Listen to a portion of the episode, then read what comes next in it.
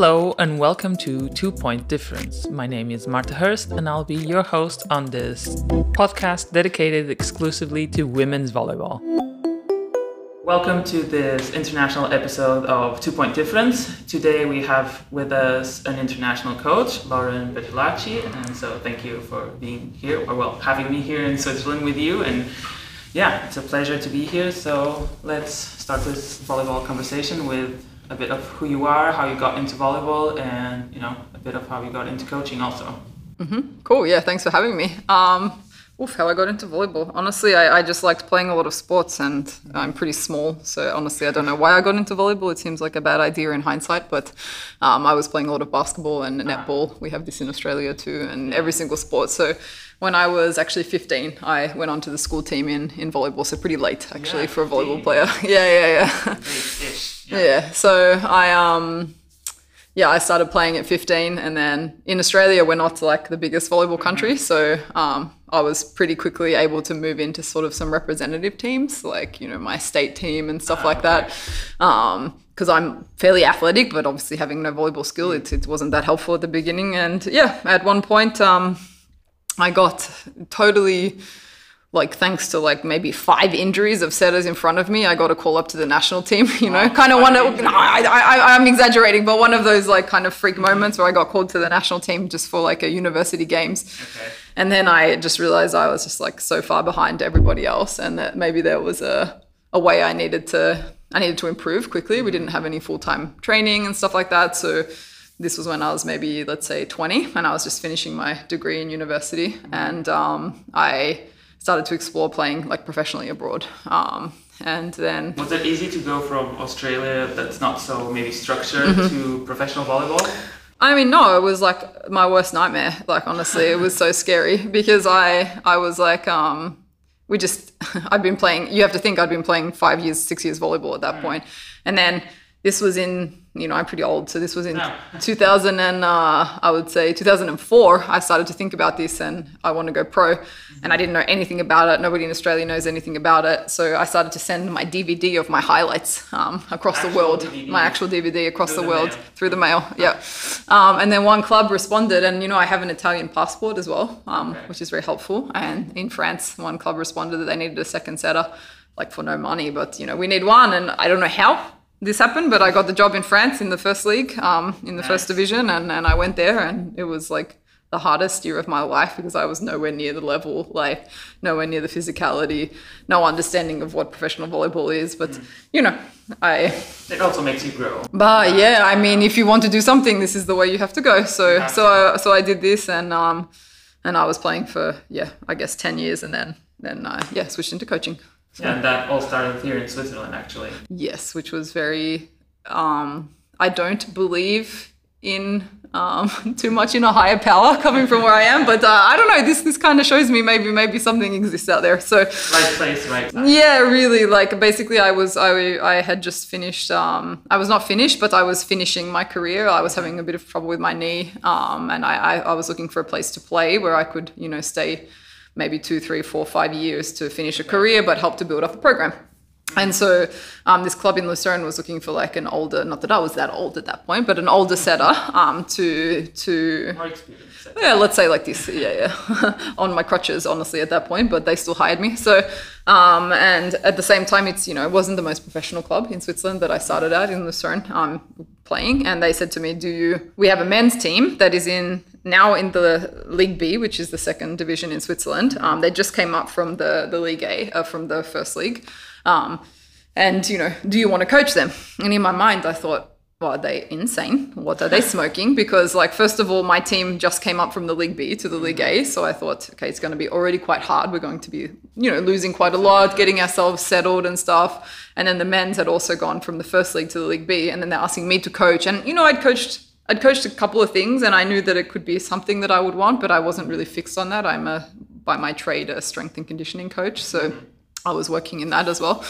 Um, and uh, yeah, in the end, I just said, you know what, I have to sometimes say yes to some opportunities. So we did this, and uh, it just was like, it came much more natural to me than playing. I would say playing was coaching is difficult. It's hard. Um, but Exhausting also. but I want to do it like every day, and I want to learn, and I want to be better. And playing is just like somehow I I had struggled to control my emotions. I it was I found it quite overwhelming to be on the court as a player, and I find it not at all to be a coach. And it seemed to be something that I fit very well. Um, and we did we did really well. So we, we we won the league that year in the League B, and then the next year we came second. And then the the question was, okay, now do we go up? And so.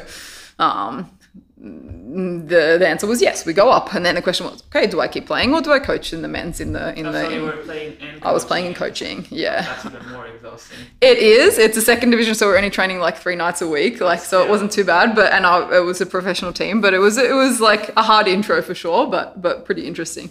So then when they said, you know, you got to keep playing, or you or you're gonna coach, like which I mean, I cannot do the two things on the highest level. It would be impossible. impossible, Yeah. Um, and honestly, this it was at the end the biggest opportunity in my life. There was no women coaching in top leagues in the men's leagues. Um, Still, I don't think that. I don't think so. So we went into the top league, and, and it was just an opportunity for me to to kickstart my career um, after some good work for two years in the second division. So I, I said yes, and and then that was it. I was coaching since then. I took over a, a talent school, so basically we have like these youth programs here as well, because we were quite a you know a low budget men's team. Um, uh, it was necessary for me also to work on the side coaching um, like this this talent school development program for girls. So I was a juniors coach there, working with the and working with the the men's for um, these three years before I moved. Juniors like you know, 17, 18 or older. no, no, no. Uh, like 14, 15, 16, okay. like in school. So it's during their school years, and I was I was doing that. A yeah. bit different also, you know, teaching, you know, younger players and having a senior team at the same point. Exactly, but very important for me because um, I was able, no, I was able. For me, it's very important to continue to learn, grow. I'm mm-hmm. very interested in stuff. I listen to podcasts all the time, read books. Like I watch other coaches, go visit mm-hmm. as many gyms as I can, and, and take new ideas all the time.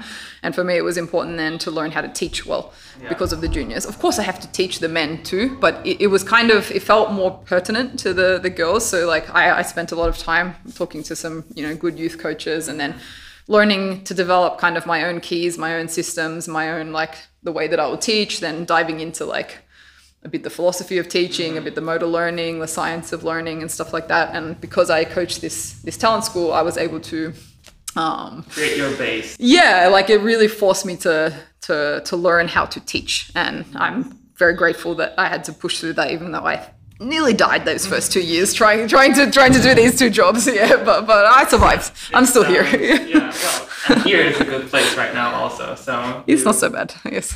You are coaching um, right now the top team in Yes. Switzerland. Yes. And you won all the competitions this year. So Yes. that was also you know, something that sounds pretty amazing, but also pretty hard. so difficult yeah so difficult like this we did such a good job but um yeah like this is crazy you know I, I i was with the men and we did pretty good like we we arrived with a really low budget and no or one foreigner depending the years and we arrived to you know establish ourselves in the fifth place so we would always miss the top four but we were there in the fifth and then I thought, okay, maybe it's time for my next step. But if we want to be honest, it's not so easy for women to um, get recognition for what they're doing um, in coaching, let alone in coaching men's.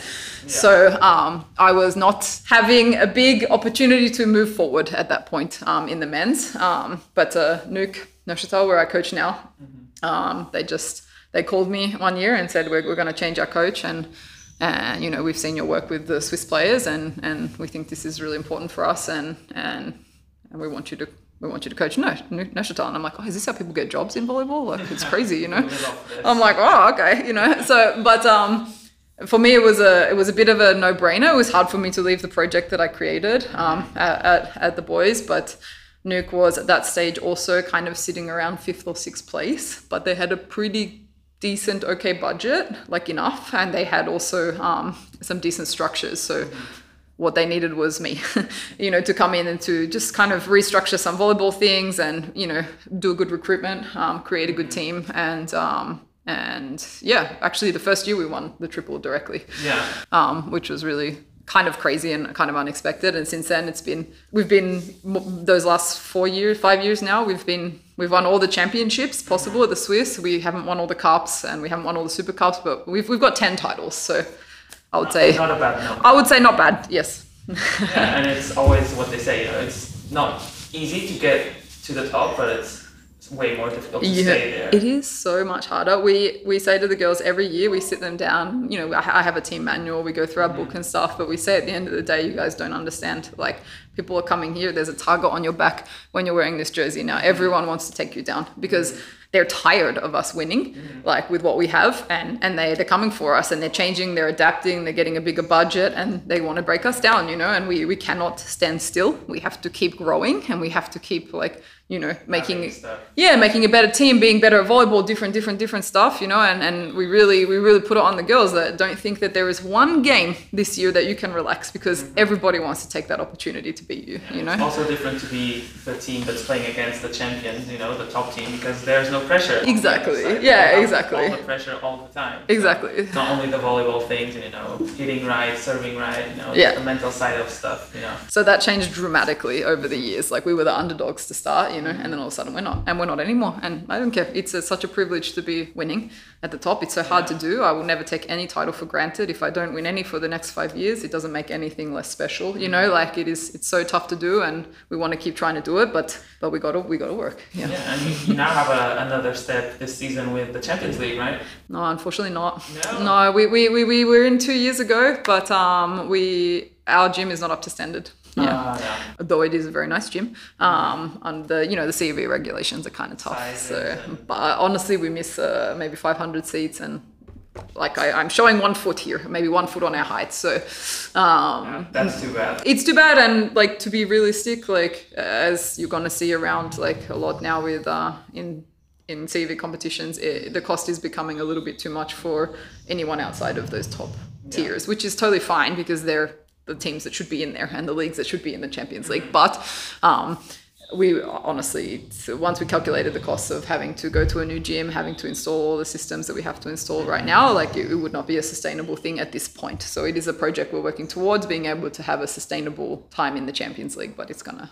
Take a while. Yeah. Because you've also been a while at NUC, you know, it's This is my going into my sixth year. six yeah, years. yeah. So it's also a project that you can kind of develop. You know, Mm-hmm. do you have you kind of take the development of this project into like how you develop now this challenge at the national team because it's quite new compared Mm-hmm. to your time at NUC. So different types of projects, but still you have to think kind of mid long term ish. Yeah, honestly, I if if anyone out there is trying to offer me a job, I look like ten years in advance really when I when I set something up. So I'm not I'm not trying to set it up for you know one year success to move on. It's I don't even think that's what I'm good at. Uh, so when I take something, I want to look five, ten years, like what are we building towards? And honestly, maybe we arrive earlier to achieve what we want. Maybe we arrive later, but this is like kind of the plan, you know. Like so, it's the same for the Swiss team. I, I applied for this job a couple times, so I'm really happy. I finally got it. no, but it's normal, you know. You have to you have to keep pushing for this stuff. So um, and yeah, we, we have to we have to think long term. We had a bit of a a rankings hit um, when they changed the, the rankings in the FIVB, filtered down to the CEV. So the girls played in Eurovolley in 2021. This was before me, and I mean, honestly, they lost the games because it's it's yeah, they, yeah, like, and it's okay. But all of a sudden, they went from world ranking. Um, I think it was world ranking, uh, uh, sorry, CEV ranking 20 down to CEV ranking 31 because of all these losses. And so we were behind um, Norway. We were behind like some teams that, you know, no offense to Norway, uh, it's a good program, but we, we are stronger than, and we also showed last year, you know. So this ranking really plummeted us down into the 30s in in um, in Europe, and though it doesn't, you know, this stuff doesn't really matter that much. At the end, it does because it puts you in a in a snaking pool for the CEV qualification, which means we're always the fourth in our group. Yeah. And that means we have two or three really tough teams, unless we get lucky and we have a team that has maybe risen in the rankings because they didn't play Eurovolley. Because mm. the more you play, the more punishment you get. So I don't really love the ranking system, but you know I can't control it. So here we are, and we are just trying to claw our way back up so that we can have ourselves in a bit better situation in in pools. Mm. Yeah. So now you have the Eurovolley with the Swiss team. Yes. And is it your first international competition as a head coach? As a head coach, yes. Yeah. Because you work with other national teams. Correct. also, Yep. As an assistant. Yep. And how was that experience? Good. I, I think that um, I am a great assistant and a terrible assistant all at once because I am like, you know, I'm very data orientated. I love the side of volleyball where I can being an assistant, I can sit on the bench, for example, and I can just like scroll through stuff, check videos, like point out things. I, yeah, I have tactics to go. I'm ready, you know. And as a head coach, I'm like, what? no, but it's harder when you're standing up. You know, you have you have more things to think about than just exactly your job on that. So it's not that I'm a bad head coach, but uh, it's, it's just different. So that side I liked it. Other side, I'm I'm pushy and I um, and I, I want to do things all the time. So if the coach is not exactly like me, I'm sure that I'm a bit of a nightmare to work with, but as someone under them. But so I think I think in, in that side it's it, it was really good. I mean, the time with Canada was so amazing. I would have liked to have been there for the Olympic cycle. You know, they're very, very close to qualifying for for Paris next year. And I really wish them the best and I'm hoping every day that they, they arrive but when I got the offer to coach the Swiss team, it's you know the head coaching jobs in Europe, in any in the world, they don't come around very often. No, so you sure. you just cannot say no. You know, it was completely even though like for sure being VNL World Championship stuff like that was really great. Mm-hmm. This head coaching chance is just it's not going to come twice for me. So. And was it also important to you to work with Shannon, also another female coach, mm-hmm. because you know, it's something that you don't really see. Yeah, for sure. Look, Shannon is like, um, we have a long, long history. Like, so I've known her for a long time. She's a really good friend of mine, which is also another way people get jobs. um, so it's, it's how I, you know, it is what it is, but yeah, you know, it's fine. Yeah, yeah, it's fine. Um, we, we, we have to, you know, call a spade a spade, we say in English. But, um, so I've known her a really long time. So we, she she called me immediately when before it was even announced that she got the job when she knew she was going to get it she said hey i've got this position i was like what awesome she's like okay you're in i'm like for sure like let's go you know so it was it was just kind of as simple as that like she got the opportunity i got the opportunity and that was it yeah.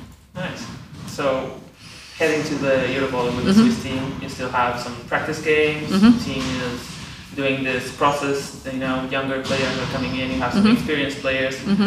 How do you feel the that the Eurovolley is gonna what what will it add to this long term project? You think players will get like a new vision of volleyball, like oh this is our level now, mm-hmm. we want to reach I don't know this level that this team played and lost I don't know three one or mm-hmm. we won against this other team, mm-hmm. you know some references for the future. Like uh, yeah, our our goal is always going to be I am just totally not afraid of putting like higher goals than what is maybe realistic because why do you play sport otherwise? So our goal is definitely to go into the round of 16. Um, of course, we're the lowest ranked team in the whole of Eurovolley, and um, we're the lowest ranked team in our pool, obviously. And it's going to be tough. We're going to have to win, you know, at least two games to go through, and and that will be hard. But the beauty about uh, these competitions is it's one game only. It's not a play back and forth, you know. So if we if we can have a good day and uh, very specifically serve pretty well, like you kind of never know what can happen, right? So that's definitely our goal. Um, we achieve it or not doesn't really change anything going forward. You know, we, we have like a long plan in what we are trying to build with the, the federation. It takes time, it takes, above all, it takes money, um, which is always hard to find for any medium national team. Um, so Eurovolley for this year represents like you know this is the third Eurovolley that they have been to. A lot of these girls, very nice. Really, uh, it's so impressive. You know, like they've done so well. Like what a great thing for Switzerland. You know, and um, for some of them, it's it's number three, and you know they're old pros at this. But I, I think it's like we are gathering experience. We're trying to do more practice games this year, but and that's good because we're trying to make them quite official as well. But at the end of the day, when you're standing in Eurovolley. Um, playing these games is just kind of a different level of experience. So no matter what, the more we can kind of take and, and put into our bodies and our minds and our understanding of volleyball is, is better for us and, and the more the games we can play the better so it's it's just another chance to show on a stage that we we are there how close we are on the day we're going to find out because yeah. this is sport but but we are there you know so yeah, yeah. yeah. third time playing yeah they, have done such a good job I, I, I say to the girls you know uh, I've only been here for two years but like I've been in Switzerland for almost 10 now um, since I, I came to play my last couple years here and like I said to the girls that have been here, who are really ambassadors of the game here, like we would not be where we are in Swiss volleyball if Maya, Laura, if they had not have had the courage and the persistence to really keep pushing and keep showing up to the national team and keep like putting this like loyalty for like I don't know 10 plus years now. And I, all I can say to them is like really thank you so much. Be really proud of what you've achieved so far and the impact that you've had on volleyball here. And let's you know keep going you know. And it's very important for me that they they feel that pride of like having achieved and, and changed volleyball in Switzerland. Yeah, So, there yeah. are you know references for younger people. I was talking a bit to Laura's sister Mm-hmm. yesterday, and she was like, "Oh, this is my first time here," Yes, yeah. and she's super happy, and also to see her sister. Yeah. You know, of course, it's her sister. You know, it's a bit easier to feel. You know, For sure, for sure, And, yeah. And but you know, I think all the younger players that are here are kind of in the sense that okay, this is nice, this is something I'm proud of, and these people that are here, you know, I respect them, I look up to them, and I think this is also if a coach can also give this sense to Mm-hmm. you know, and you might be next kind of situation. Yeah, I mean, yeah, uh, like we, we we have such a great next generation, even ones that are like kind of a little bit younger that are not quite ready to be in the national team, and like I I just really want to these girls to know that have been. It's not just Maya and Laura. There are other girls that have been here mm-hmm. for a long time in, in the national team. Like they've really. We say paved the way for these young girls, like and shown, hey, like volleyball, it really is a career, you know, and Yeah. you can arrive to something here. So And you, know, sometimes people think coaching is only you know getting in the gym and you know seeing video and doing this, but you also have to handle all of the like federation part of it. And yeah, for sure. Do you feel it supported? You know, obviously there's mm-hmm. no perfect federation. Mm-hmm, mm-hmm, there's always issues because they have their side, you have your side. You know, and but do you think you feel supported? The girls feel that the federation supports like their journey, and does it make sense for everyone to work together? Or like you know I, can't speak for the girls so yeah. this this I won't do. But uh, um and they've been here longer than me. But I, I always I am of nature no not of nature actually I'm not of nature a very positive person. But in general like I I am very solutions focused and very like looking forward focused. So like if there was ever a time that I believe the federation didn't have a vision that I could agree with or you know fit into, um, it wouldn't be the job I'm doing anymore. I, I also can go on the beach in the summer. You know, it's Yeah. like you know at the end of the day I can have a holiday one time. So like Yeah. it's it's I'm pretty pretty strict on that. So you know, i of course I feel like they support me. They've hired me for the job. They you know we, we we're gonna always have some up and downs and and and they are trying. Again, money doesn't come from the trees, so you know. Oh, you're right, it does, but uh, but uh, we can't pluck it off ourselves. So we, we can't we can't pull it from the trees ourselves. So um, we we we pretty much. Uh, I, I will always feel like I'm going forward with the people around me until I don't, and then I won't do it anymore because, like I said, I, I I don't feel like this is like something I have to do. It's something I really really want to do. Because I'm proud to be here. It's become my home. This is my second home, and I, I, I know I can have a good impact on volleyball here, and, and so we are all pushing together. yeah, otherwise also alone it's very hard. You know, Yeah, I it mean, would be even- even more exhausting. oh, it's super lonely. Yeah, so yeah. So that's good. Also, being around people who motivate you, as you said, to Mm-hmm. always learn and develop and everything like this. It's it's good to know that you know your path is supported by people that also want to walk that path. for sure, absolutely. So you worked as an assistant coach at high level internationally, Mm-hmm. and now you're head coach. What would you say? You know, you're a very, as you said, data you know, Mm-hmm. person. What would you say a head coach would like? Top three things that you should focus on.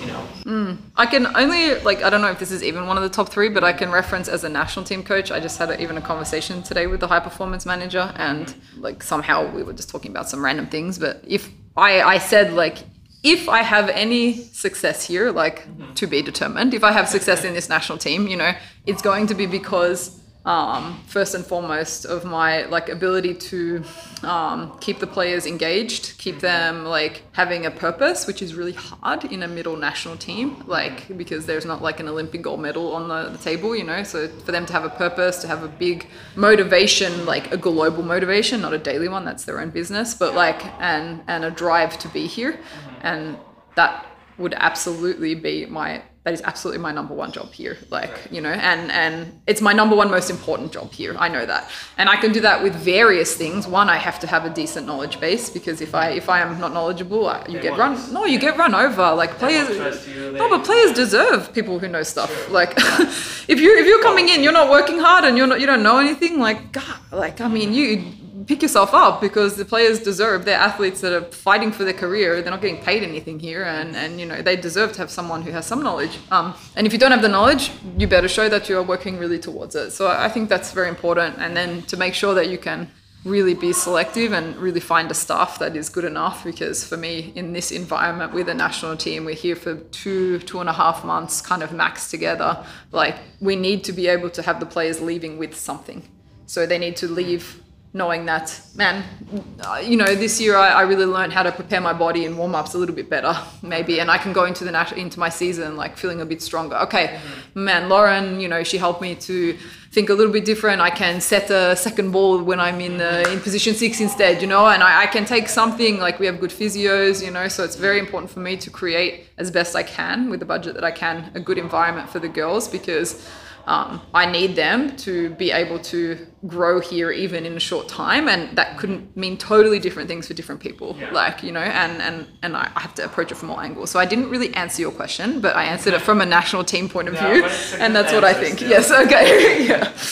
Yeah, yeah, because it's it is difficult, you know, to ask to these these like you said mid level, you know, mm-hmm. they like study or you know they still have this other view of life that it's maybe not as a volleyball career. So right. you know, having to come here and practice and maybe not go on vacation or you know study less for some exam. You know, kind yes. leaving other stuff. You know. Though I would, I would actually say I would look at it from a different view. Mm. One point, yes, but I think we have enough now you know very close to professional players yeah. that are like the volleyball is their job mm-hmm. i would flip it the other way saying like okay if i'm looking from a job perspective i'm earning my money in the club yeah and um and okay i should do the national team and why okay you know mm-hmm. one exposure to learn something three have good medical treatment four like we have a good strength coach you know what i mean and i need to stack up those reasons mm-hmm because like or not being you know i don't know how long it is. For example yeah. you know i've been since march mm-hmm. without competing you know and right. i started in august so yeah. this is a long it's a long time. Yeah yeah exactly. yeah, yeah yeah yeah. So also this can be you know oh i'm gonna get more reps you know. Right. And,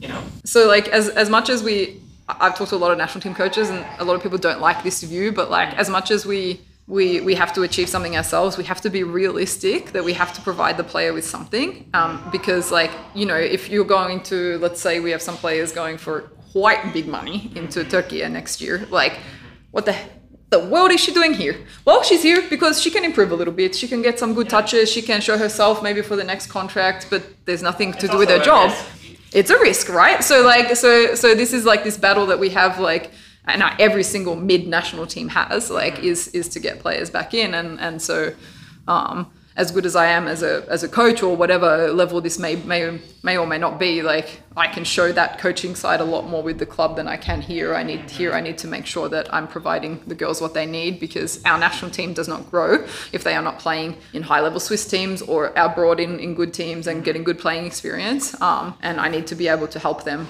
to also achieve that. So it's like this multifaceted job that is like, you know, really in a short amount of time. Yeah, but it's good.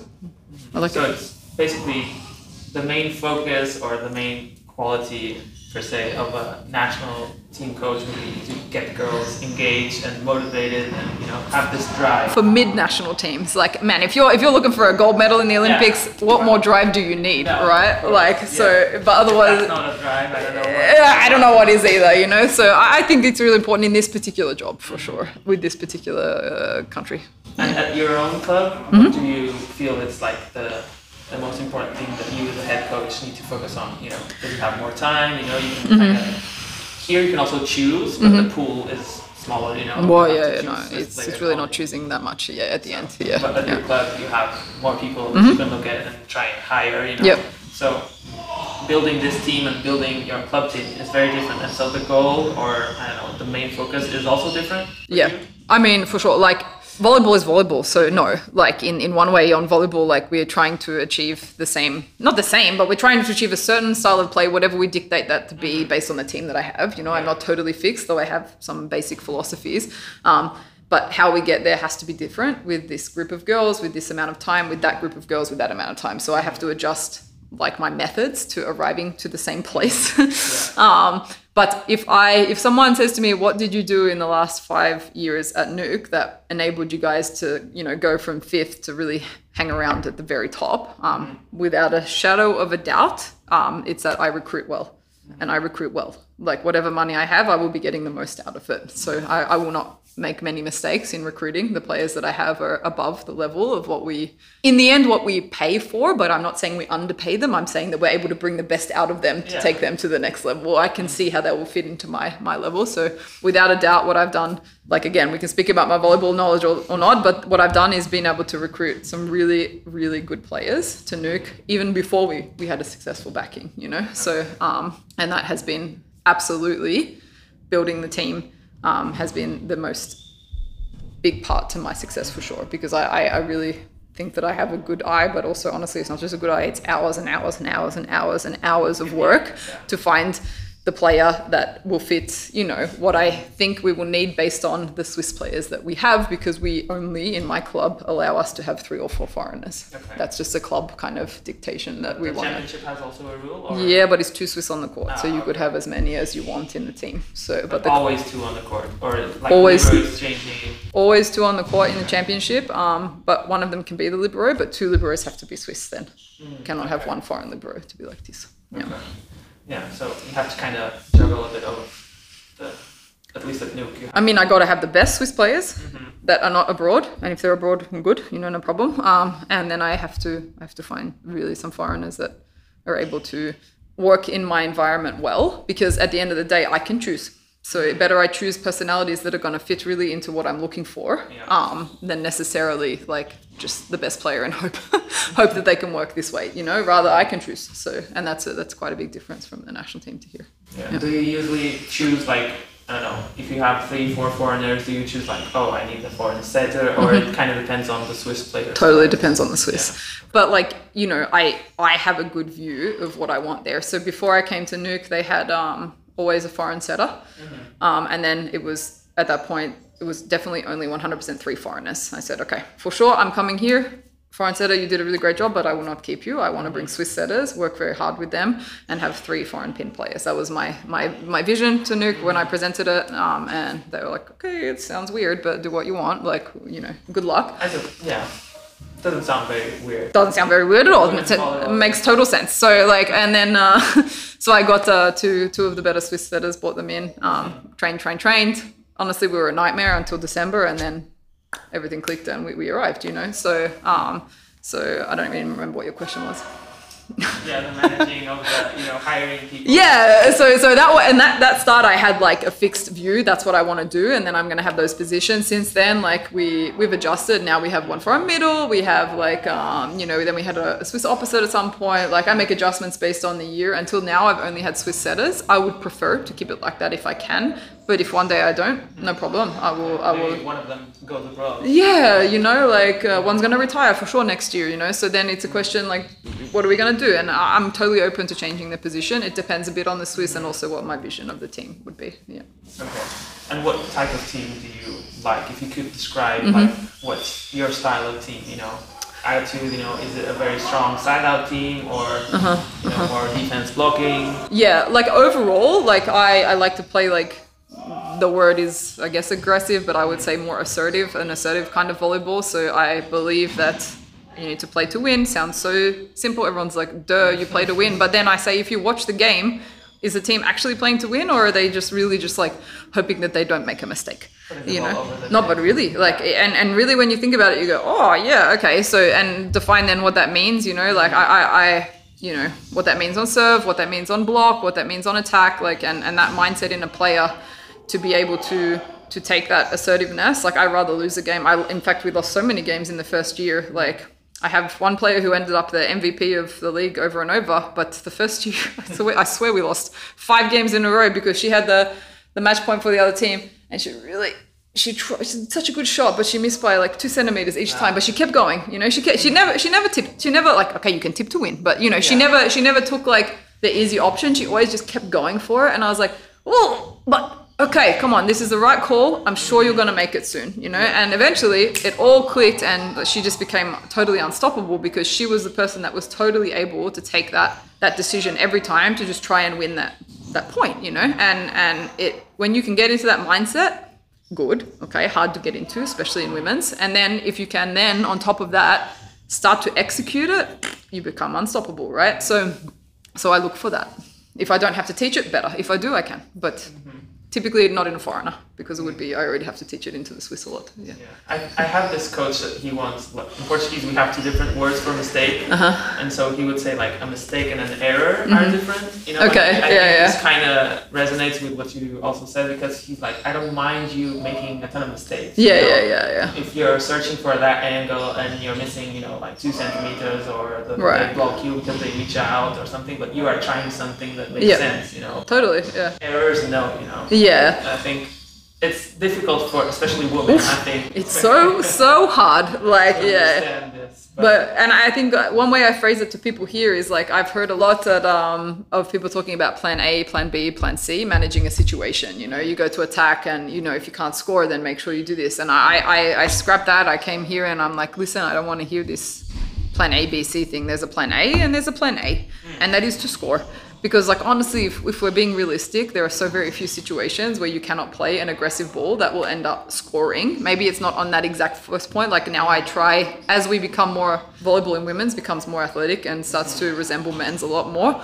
We can we can add the recycle, which turns into like a free ball for us. Okay, amazing. It's not a safe player. It's a smart. It's a very good play. It's not safe. Difficult to do it well. so difficult. So, but it's something we can add that I find to be super aggressive because we get a free ball. But besides that, it's just like really, as soon as you say to the girls, plan A or plan B, hey, this is a plan B moment, I guarantee you women will say straight away, they assess the situation and they go, okay, I'll do plan B. So I don't make a mistake in plan A. And I don't want them to have a plan B. I want them to do plan A.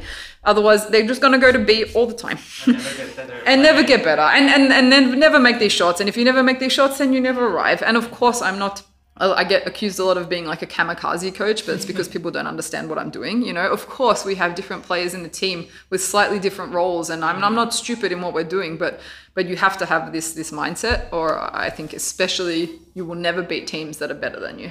You absolutely will not. You have absolutely have to score more points, and you, if you play it safe, you can only beat a team that is much worse than you because they will eventually make more errors. Mm-hmm. But if, if you if you're trying to beat someone who's better than you and you play it safe, forget it. You, you cannot. It's not going to work. It's So managing the risk, basically. yes, Being aggressive, knowing that you have maybe you know, higher risk, you know, rate kind of situation. You know, you can risk more and miss more, not missing excessively, obviously, you know, but yeah, we say obviously, but I, I say again, like you know, I, we've won championships on championships on championships, like by having the absolute highest serve error in the league, like over and over. And I, I've done so many studies on it, and there's there's up until like a really extreme point, there's very little correlation hmm. To serve error versus like winning or losing. okay. you know so like it, there are a lot there are a lot more intricacies to that than just that sentence like there are a lot of things that come around that you can't just serve errors obviously like but like if you have this aggressive style and, and honestly you, you have 15 aces and 25 errors in a game which is wild in women's which we will see a lot in in my teams like um you want to win because the other team cannot do anything Yeah. They don't play, you know. So it, it depends a little bit what team you have, and I, I get more aggressive with serving if I have a good serving team, like it's actually strong and hard. Like we'll be going for it, you know. If I, I that, that could be aggressive for some girl, could be being able to vary short and long, changing all the time, you know, and putting a different view, hybrid stuff like that. It changes from person to person, team to team, but it has to be that mindset of like, you know, I don't really care if those errors are going up. If we are arriving to get a good, we say point scoring or break point percentage or stuff like that, then who cares how it gets there, Yeah. right? So There's a lot in between mistake and ace, also. yeah, I mean totally, totally, yeah, like you said, you know, changing where you serve, you Yep. Mm-hmm. know, in front of the attacker or stuff like this. Yep. And it's something I think, you know, I'm also very into the numbers and the stats Mm-hmm. and everything, and it's so annoying to, you know, you end the game and the basically the first thing you see is the match report, and Mm-hmm. you only have like how many serves you got and how many mistakes and how Mm-hmm. many points. And I think, you know, it's the first information you got, and people just kind of oh so many mistakes or oh Right, so right, many right. points, but in between, you know, there's Yeah, so for many things, and also with blocking, you know, you have block points, but you can touch so many, especially in women's volleyball. Mm-hmm. If you arrive and you touch the ball and it's a soft block, and you can, you know, kind of build up on that. So I have I have a lot of fun stats for all these things where I can track metrics a little bit better than, than these kind of stuff. But yeah, I totally agree. Yeah. So aggressiveness is also, you know, everything is so connected with volleyball. So Mm-hmm. For sure. the aggressiveness in, in the serve will bring so many other things that the team can build on. So totally. So it's uh, an aggressive style for you here also with the Swiss national. Yeah, like I mean, the thing is, what I said before rings true here so so much. We will not beat a team better than us without scoring the points. So we need to figure out how to score the points. It, it's not even about aggressive anymore. Like if we're not scoring points, like well, how are you going to get to 25? You know, Italy's not going to make 25 errors for us. You know, like we're going to have to score them, right? So like um, it's a little bit that focus rather than rather than necessarily be aggressive. It's just like, hey, well, we got to score points. So how are we going to find those? You know, and we have a pretty good serving team that's pretty pretty tough, man. Like you know, um, really like quite a lot. So like you know, I want to harness that. Some days we're going to be so bad in serve, so then it's just going to lose us the game. But but uh, we probably lose that game anyway if we don't serve well. So better we try, you know. And so we, we're trying trying to find the points that we can be more like aggressive in quotation marks, like to really where we are going to be able to score those points and really like let's go at it, you know, really really heavily. So it's ne- not necessarily like a big aggressive game, but it's just like man, we got to score points. Like we need to be smart. We need to play a bit faster. We need to like have our position six setting on their hands because we're not so good with our libero right now. Stuff like this. We, we have to we have to be smart in the way. We, yeah, we have to find solutions. Yeah. yeah. And do you think this aggressive style that you kind of bring from yourself to your mm-hmm. team is kind of because of your background with the men's team, or did you develop this throughout, you know, your coaching career, or were you from the start, you know, aggressive style? honestly i like i was i was asking myself that. With the men my big focus when i first started because i was really really green when i started like very very new was like um, how they acted and kind of reacted to things like and, and their mentality towards stuff which was being more aggressive. But at the same time i remember like i had a bunch of young guys playing in a you know a, a decent uh, a decent men's league um, they don't have a lot of power. They don't have you know a lot of the, these are 18 19 year old guys so like i wanted to teach them how to jump spin but like we're not going to do any damage on a jump spin in a men's league. So I, they were all floating in games so we were one of the only teams that floated because i knew that would score us points. So like is that less aggressive or more? Actually it's more because we're trying to score points but you know i was still teaching them to spin in the other times like but this about winning was that kind of thing. So um I, I, don't think it comes from my playing background. I don't. My, I blacked out my whole playing background. Like I, I spent the whole time just wondering what the bloody hell the coaches are doing. So, um, you know, yeah, yeah, I was terrible to coach. Yeah, There's also a bit more complicated, have a bit more responsibility and stuff to think about. for sure. Like, yeah, no, I was a nightmare player. So, um, but I just I knew when I took over NUC after just like the experiences I've had, the the research I'd done, the work that I'd done, like we we were going to have to take this approach, and and so yeah, I was like that with the men's, but I, I would say with the women's, I have to be more active in in defining it. Like if I don't define what it means, then things get wild because like first of all they get scared or they just start serving to the back wall or you know stuff like this. So I, I have to define it a lot more for women than I do men. But that's a general across the board difference. In, in everything in coaching, yeah. Yeah. Um, I always thought that, you know, would be not easier because I think coaching either men or women is hard, Mm-hmm. you know, but I think it would be, you know, I always think that women can, you know, see things a Mm-hmm. bit more clearly, but it's not the case. No, they can, but I think it's also like a fault in high level sports. So like if you if I if I walk into like two examples I would have if I if I speak to a group of women in a timeout and I say, "Hey, we are not blocking well. We're blocking bad. We need to block better." Every single girl goes, "Oh, "Yeah, I'm really bad today. I need to block better." You know, if I say this to the men, we are not blocking well. We need to block better. Every boy goes, "Yeah, it's him." you know, Okay. so like so i need to be like really clear like hey we are not blocking well in the middle blocker versus this situation like otherwise people take it like totally totally opposite ends right so that kind of thing and the second thing would be if i go into the guys and i say hey guys um, we're going to try to play faster this year. We're going to go with speed, okay? Um, let's try it. Okay! They run to the wall, they chest bump the wall, hang off the basketball ring, and then they go boom, boom, and they play stupid fast ball and they hit under the net. And I'm like, oh my God, what are you guys doing? Then I say to the girls, yeah. And then I say to the girls, hey, like, we're going to try play fast this year. They go, okay, but like, could you just show me what the tempo is? Okay, but what step do I need to be on? All right, but what what happens if the ball's too low? Okay, but and here's 15 questions, and I'm like, whoopa, okay. So like that's the difference. The volleyball's the same, the the systems are the same, the coaching cues are the same, the just the mindset overall. And we have women that are more like men in quotation marks, and men that are more like women. But overall, like this would be my experience with it. I need to be more definite and much more clear very early with the girls without overloading them and encouraging them just to try it. Because honestly, if we can maybe just do it without having to ask all the 15 questions and, and also maybe we are already good at it and we don't know, then let's try it first. and then I will work backwards. We're at a high level. So I want to see what you can do and then I will fix what you can't. But I don't want to start from zero. We don't need to. We are good volleyball players, right? They have so some base. they have some base. They know how to do it, but they are much more like they really want to know what to do. So yes, you are right. Actually, we probably see things better, um, but we also are, you know, waiting for more clarification and details, and, and less willing to just put ourselves in front and look completely stupid. Honestly, which is a fault in in sport. And do you think there's also like, uh, you know, with this whole story that you said about, you know, specifying and being clear, do you also feel like, for example, game plans and, you know, giving stats to them, do you prefer, you know, obviously not overload mm-hmm. players with a bunch of information, you know, and almost look at their feet and their hands and Right, right, right, right. Mm-hmm. So do you try to also be very specific about the amount of information or do you have some players that prefer more or, you know, Yeah. them decide, mm-hmm. you know? Mm, so the one thing that I've learned, we know what we think we want or what we feel. I don't feel very good. I feel like my touch is not good and I, I need to do 100 reps.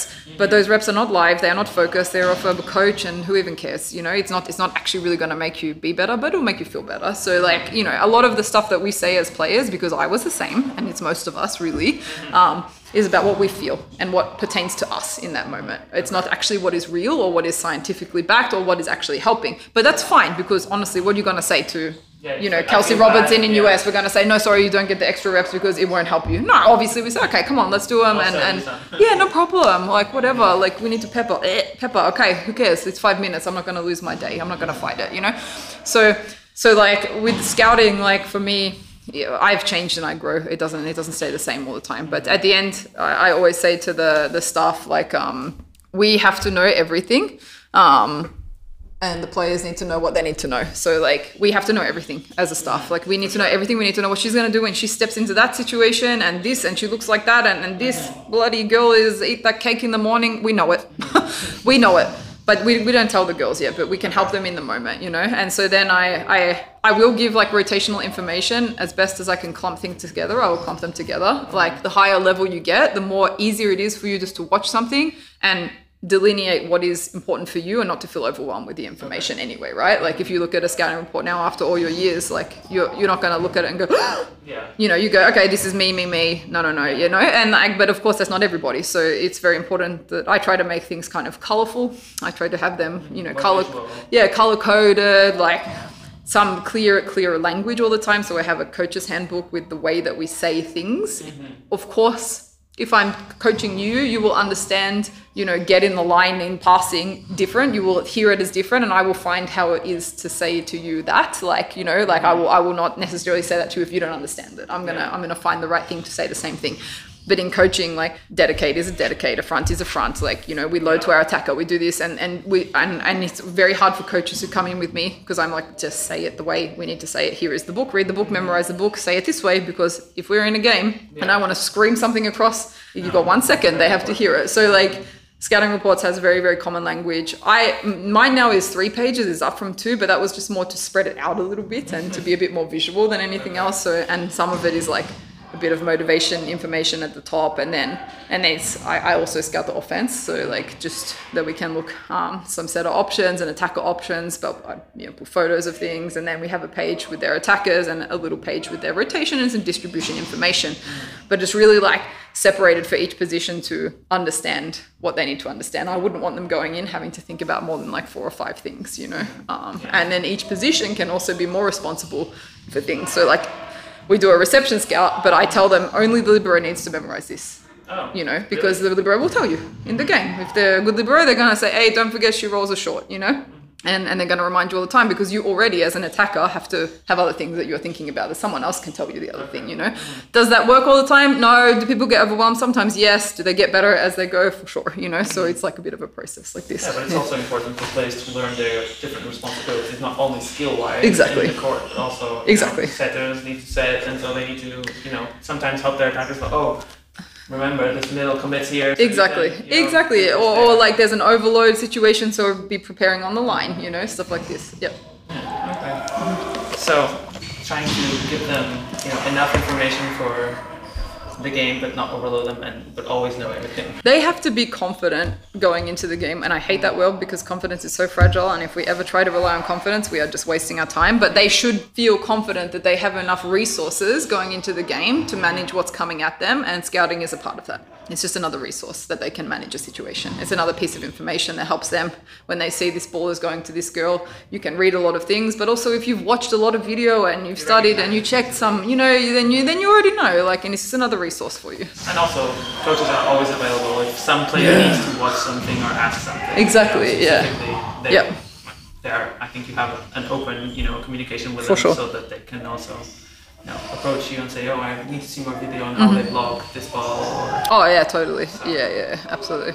I think this is some something that has evolved. You know, I think there was a point in volleyball that you know this is all the information Mm-hmm. I had one time that like we all had to watch the same. You know, Oh my God. Watch video for setters. You cannot imagine some of the the shit. Excuse my language. I've sat through really. Like yeah, yeah, yeah. Like in this every rotation, you know, when the ball goes more into this position, the middle blocker does this. When it's shooting, when it's I'm like, oh my god. Yeah, yeah, no, ah, it's not for you to know. You don't need to know, you know. Like, so. attacking and passing. yeah, yeah, yeah, exactly, Why do you exactly. need to know what the middle is? You know. No, we do a lot of group video. Our team video is mm-hmm. sort of max 25, 30 minutes together, and then the rest is reception group. Maybe opposites go together, depending a little bit who we're playing, but mm-hmm. uh, it's like very grouped. The things you need to do during the game. Correct. Yep. Okay, I think this has been a nice conversation. So Cool. Thank you yeah, of course. Thank Thanks for for- having me. for all the information and for you know all the background on your career and hopefully the Eurovolley experience is another good experience for you and for the team and that everything goes amazing at NUC. Always harder after winning. Uh, For finals. sure, yeah. People are target on our back, but it's it's intro. It's gonna be fun. I'm sure everything will be think fun. Orange is already the color to beat. Yeah, it is. It is. It is. Good luck and thank you so much for having me here. It was a pleasure. So that was a very interesting conversation. I hope everyone enjoyed it. For sure, it was a really good experience for me to be in Switzerland where Lauren was practicing and to see firsthand how she works and how she handles her team. And just a, a quick note about the audio quality. I'm so sorry that my own voice is not as good as in this recording, but we had some technical issues while we were trying to set up everything, and Lauren was very helpful. I, I could use her computer instead of mine because mine is kind of old. And also, we recorded this at the one of the conference rooms that they have in the gym, and the men's national team from Switzerland was practicing. So that's the team you're hearing in the background, but still, it's a volleyball team. So I think that's all good. And I want to give you some information also. If you want to follow Lauren, you can find her on Instagram at Lauren Berto. You know, her surname is Bertolacci, so Lauren Berto, B E R T O. And also, if you want to follow where she works, you can follow the Swiss national team Instagram at swiss.volley and also her Swiss club, you know, at NUC Volleyball Official. So NUC, N U C Volleyball Official. And that's it. That's all for me. Hope you enjoyed this as much as I did, and see you next time.